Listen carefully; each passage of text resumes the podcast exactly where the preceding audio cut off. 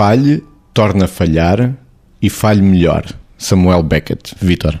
É uma frase com sabedoria, porque nós não podemos passar pela vida sem falhar. Embora também aqui existem sempre uns, uns emproados que acham que nunca falham.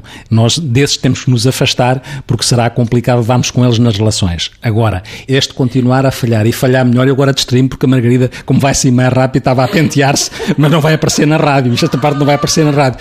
Mas este falhar melhor é muito interessante na perspectiva, na perspectiva daquilo que é não só a assunção de que nós somos seres que somos seres que erramos, mas naquilo que daí advém, que é nós aprendemos com os erros que cometemos. É assim que é suposto. O problema é que às vezes algumas pessoas não aprendem com os erros que cometem, porque cometer um erro não tem problema nenhum, cometer o mesmo erro às vezes é chato, mas cometer erros diferentes faz parte do processo de construção de cada um de nós, na relação connosco, na relação com as coisas e na relação com os outros. E falhar melhor tem isto lá dentro, que é, uh, para mim, falhar melhor é esta percepção que resulta daquilo que é nós refletirmos sobre o erro cometido e acrescentarmos ao nosso, ao nossa, à nossa maturidade aquilo que é a experiência integrada com o conhecimento das coisas que depois nos pode dar alguma sabedoria neste falhar melhor, porque mesmo os sabedores vão continuar a falhar, porque isso faz parte da própria sabedoria, que é a gestão dos seus, dos seus falhanços. E a frase é de Samuel Beckett: falhe, torna a falhar e falhe melhor. Margarida. Ok, para já vou aceitar a recomendação. Depois de dizer que um, ehm, os indianos vivem um bocadinho pautados por esta, por esta filosofia que é na vida umas vezes acertamos e outras aprendemos. Ou seja, em vez de olharem para a ideia de ou acertamos ou erramos, fazem logo a utilidade do erro, que é, no fundo, a aprendizagem.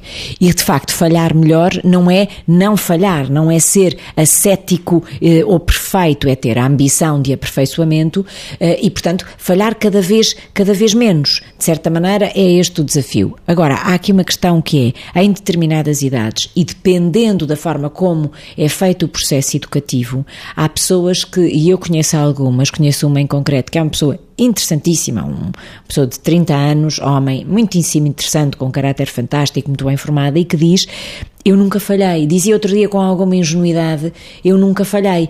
E na prática, no enquadramento em que o disse, não tinha nada a ver com uh, o facto de ser presunçoso ou arrogante. Ele estava mesmo a querer olhar para a sua vida e a dizer: eu nunca falhei, com, até com a humildade de quem, e se eu agora falhar, o que é que me acontece? Como é que eu vou lidar com isto de falhar? E portanto, eu acho que esta, esta frase também nos interpela para um grande desafio que é como é que podemos educar, como é que podemos fazer a pedagogia da vida, como é que podemos ajudar a quem acha que não falhou nunca, reconhecer que porventura falhou, ter a ambição de aperfeiçoamento e estar preparado para não dramatizar a vida no dia em que uma falha ocorra. É uma frase que nos interpela bastante. E em última instância, falhou não falhando.